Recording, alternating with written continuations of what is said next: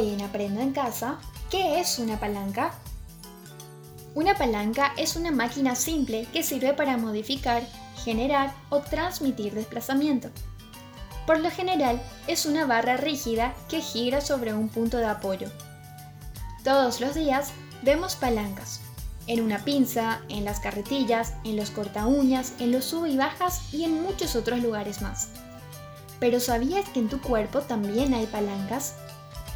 Hay de tres tipos y depende de dónde estén ubicados el punto de apoyo, la resistencia y la fuerza para diferenciarlas.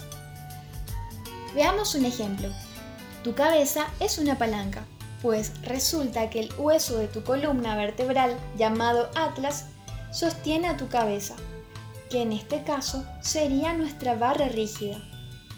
Eso quiere decir que el atlas es el punto de apoyo, los músculos que se encargan de realizar la extensión en tu cuello son los que le proporcionan la fuerza y el peso de tu cabeza es la resistencia. Básicamente, es como una balanza.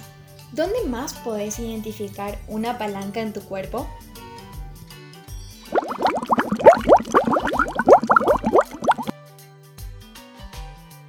Aprendo en Casa es una producción del Ministerio de Educación y Ciencias o MAPA, Espacios de Ser y UNICEF.